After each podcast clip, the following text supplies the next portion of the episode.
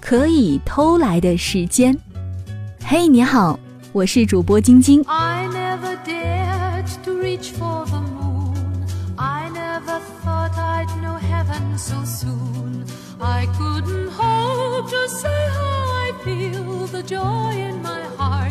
早起后呢，可以做任何事情。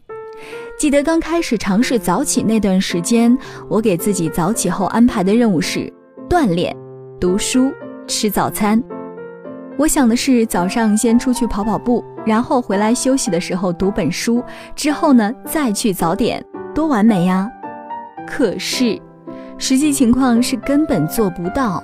早上一睁眼，想起大冷天还得出去跑步，立刻就闭上眼睛接着睡了，起都起不来。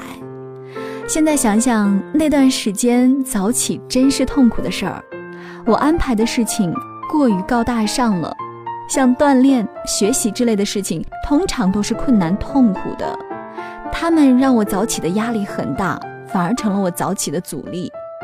转机出现在一个晚上。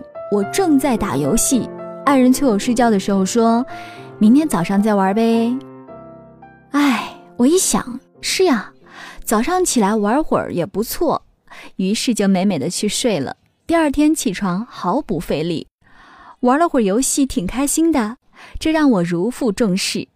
之前只想着早起要干些有意义的事情，却经常起不来。现在把包袱放下了，想干什么就干什么。感觉挺不错的，而且早起习惯养成的也更好了。看来我应该把早起本身看作是一件事情，早起之后干什么应该以促进早起为原则。这之后呢，我就放得更开了。之前晚上耗着不睡觉时干的事情，我都在早上干。看个电影也无妨，起床是件越来越容易的事情，不再像以前那样感觉自己像是在修行，现在更像是一个每天都很开心的开始。这大概就是无趣不起早吧。早起逐渐不是个问题，但光觉得有趣不行啊。休闲娱乐似乎也和早起之后的心情不匹配。我开始思考如何让早起更有意义些呢？那段时间我开车上班，公司离家有二十多公里远。北京的早高峰出奇的堵，早上八点前出家门，最快得一个小时才能开到公司。不光时间糟蹋了，心情也受到影响。开两个钟头的车也很累，还工作什么呀？于是我决定早起后收拾收拾，立刻出发去公司。第一天不到六点就出发。那叫一路通畅啊，爽！结果从出家门到公司一共才三十五分钟，轻轻松松省出了一个小时的时间。所以，别再告诉我你没有时间。百分之九十的人都败在有梦想没时间，想得多做得少。